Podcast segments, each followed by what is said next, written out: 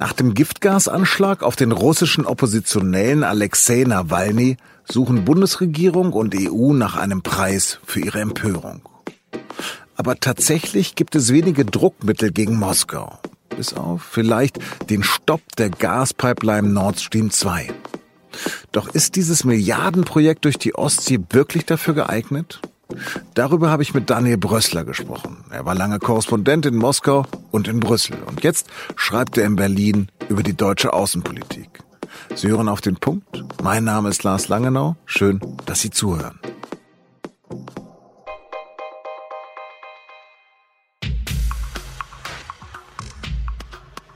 Diese Podcast-Folge wird präsentiert von Ford. Vielleicht ist sogar schon jemand auf dem Weg dorthin. Bei Ford dreht sich gerade alles um das Thema Wirtschaftlichkeit. Während der Gewerbewochen profitieren jetzt Geschäftskunden besonders von Top-Konditionen. Es gibt viel zu entdecken. Mehr unter www.ford.de slash Gewerbewochen. Nord Stream 2 ist ein gigantisches Projekt. Die Pipeline durch die Ostsee besteht aus 200.000 Strahlrohren und soll die Energieversorgung von 26 Millionen Haushalten in Europa für viele Jahre sichern. Die Pipeline ist 1230 Kilometer lang und verläuft von russischen Gasfeldern bis nach Greifswald. Sie ist schon fast fertig gebaut und soll die Gasleitung Nord Stream 1 ergänzen, die seit 2011 russisches Erdgas liefert. Beteiligt an dem Megaprojekt sind mehr als 100 Unternehmen aus zwölf europäischen Ländern, etwa die Hälfte davon aus Deutschland. Betreiber und Haupteigentümer ist Gazprom. Das weltweit größte Unternehmen, das Erdgas fördert, hat seinen Sitz in Moskau. Gazprom ist unfassbar reich, einer der größten Arbeitgeber Russlands und jetzt beginnt das Problem, gehört mehrheitlich dem russischen Staat. Seit dem Giftanschlag auf den russischen Regimekritiker Alexei Nawalny vor drei Wochen ringt die Bundesregierung um eine richtige, adäquate Antwort auf die mutmaßlichen Auftraggeber des Mordanschlags. Denn es wird vermutet, dass die Auftraggeber in der russischen Regierung sitzen. Ohne Putins Wissen, so die Annahme, wäre ein Attentat ja nicht möglich gewesen. Seit Tagen wird deshalb über einen Baustopp der Pipeline debattiert. Eine gemeinsame Linie gibt es dabei kaum in einer Partei. Stellvertretend für das Lavieren steht SPD-Chef Norbert Walter Borjans. Wir wollen nicht das russische Volk treffen und wir wollen es auch nicht uns treffen, sondern wir wollen dann, wenn wir Sanktionen erheben, auch gegen die vorgehen, äh, die hier ganz offenbar äh, Hintermänner eines äh, Verbrechens sind, wenn das auch ein Stück aufgeklärt ist. Tja, und was heißt das jetzt genau? Und würde ein Baustopp überhaupt dafür sorgen, dass der Kreml den Anschlag auf Nawalny aufklärt? Darüber habe ich mit meinem Kollegen Daniel Brössler gesprochen. Daniel, das Gift des Anschlags auf Nawalny stammt vom russischen Militär. Sind die in Moskau doof oder einfach nur skrupellos? Naja, äh, also ich hätte jetzt keinen großen Zweifel daran, dass es in Moskau einige skrupellose Zeitgenossen gibt. Der Fall Nawalny ist ja nicht der erste Fall. Insofern äh, an Skrupellosigkeit herrscht kein Mangel. Doofheit nicht. Ich glaube, dass äh, so ein militärisches Gift verwendet wird, das hat eben auch damit zu tun, dass man gar nicht verschleiern will, wer hinter so einem Anschlag steckt, sondern Angst verbreiten will. Also Oppositionellen klar signalisieren, euer Leben ist, wenn ihr es zu bunt treibt, äh, aus Sicht des Kreml in Gefahr. Du warst auch lange Russland-Korrespondent für die SZ. Würde denn Putin der Stopp von Nord Stream 2, der gerade diskutiert wird, wirklich imponieren?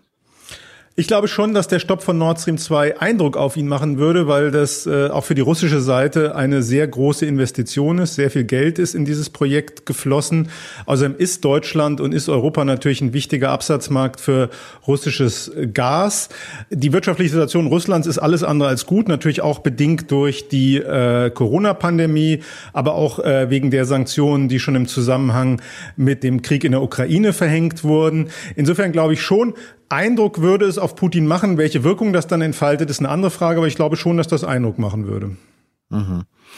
Diese Pipeline soll jetzt ja auch zu 90 Prozent schon fertig sein. Ist das denn wirklich realistisch, dass das noch gestoppt wird oder was ja noch in der Debatte ist, für zwei Jahre erstmal stillgelegt wird? Hältst du das überhaupt für realistisch? Ich glaube schon, dass das äh, Projekt, äh, obwohl es schon fast fertig ist, noch gestoppt werden könnte.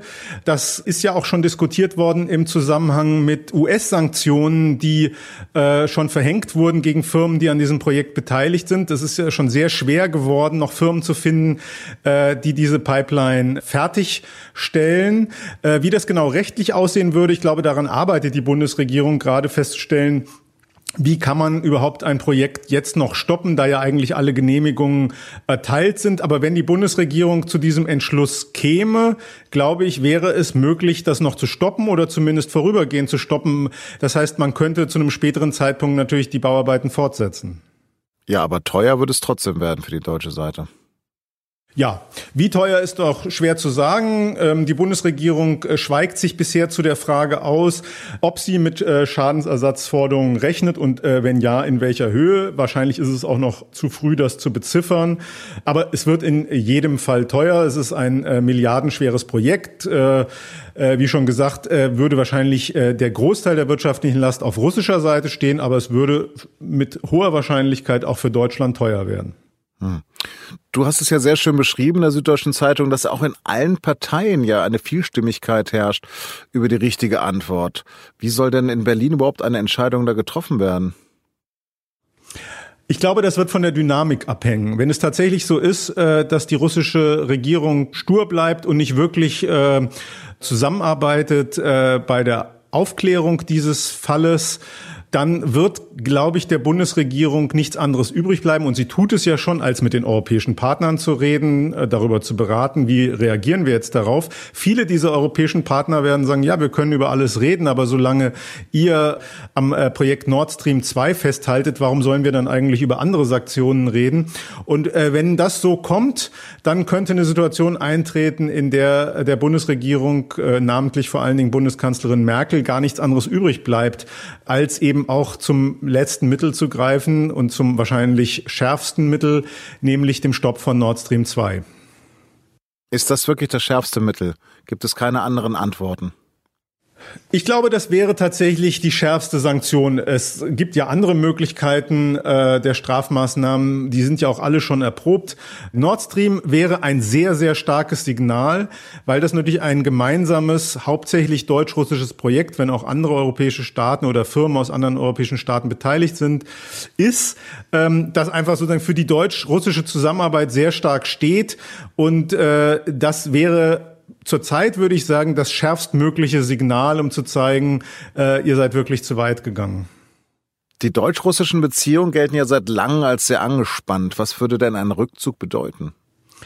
Der würde natürlich bedeuten, dass äh, die Beziehungen noch angespannter werden und das deutet sich ja schon an. Also der Ton ist sehr, sehr scharf geworden und äh, das Auswärtige Amt hat heute ganz klar eingeräumt, äh, diese Krise erschwert dann auch das Gespräch mit Russland über internationale Krisen, wo ja immer wieder gesagt wird, wir brauchen den Dialog, äh, wenn es um Syrien geht, wenn es um Libyen geht, andere internationale Konflikte.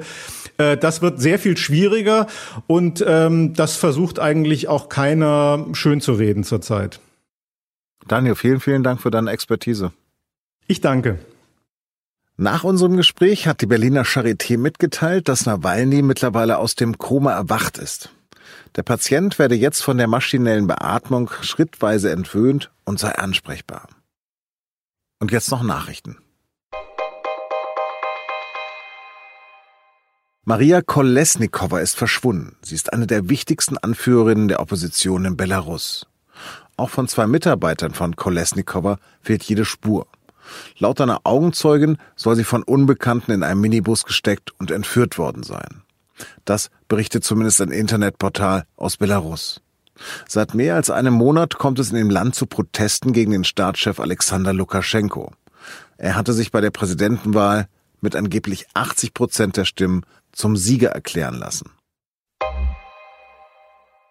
In einigen deutschen Städten sind während der Pandemie sogenannte Pop-up-Radwege entstanden. Das Berliner Verwaltungsgericht hat aber jetzt das Prestigeprojekt der Grünen zumindest in Berlin für rechtswidrig erklärt. Jetzt müssen die Radwege wieder entfernt werden. Ab diesem Montag erhalten Eltern 300 Euro extra von den Familienkassen. Der Corona-Kinderbonus soll helfen, die Folgen der durch die Pandemie ausgelösten Krise abzumildern.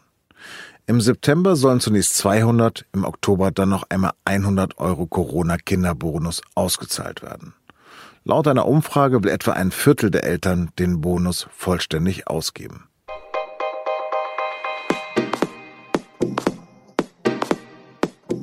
Politische Proteste, Pannen bei den Corona-Regeln und jetzt auch noch ein Eklat um Novak Djokovic. Beim Grand Slam in New York ist neben dem Platz so viel los wie selten. Welche Folgen hat das für die Tenniswelt? Darüber haben meine Kollegen in unserem Podcast und nun zum Sport gesprochen. Hören Sie doch mal rein. Sie finden den Podcast auf sz.de-sportpodcast. Das war auf den Punkt. Redaktionsstoß war 16 Uhr. Danke fürs Zuhören und bleiben Sie uns gewogen.